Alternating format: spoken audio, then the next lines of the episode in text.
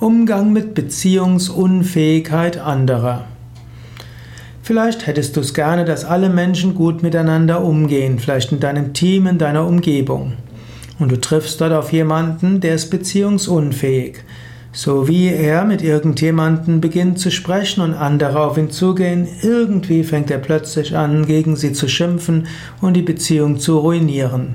Wie gehst du damit um? Grundsätzlich, du kannst nicht alle Menschen erziehen, du kannst nicht alle Menschen umwandeln.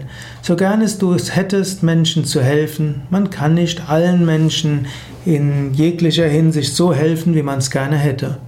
Manche Menschen muss man akzeptieren, wie sie sind, und manche Menschen haben gute Gründe für die Beziehungsunfähigkeit.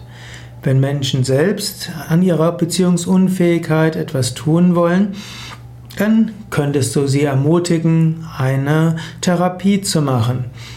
Es gibt inzwischen gute Psychotherapien, die Menschen mit Beziehungsunfähigkeit helfen können.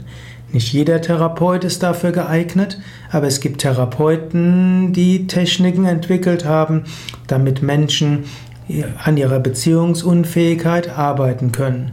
Meistens ist dabei Arbeit in der Gruppe besonders gut.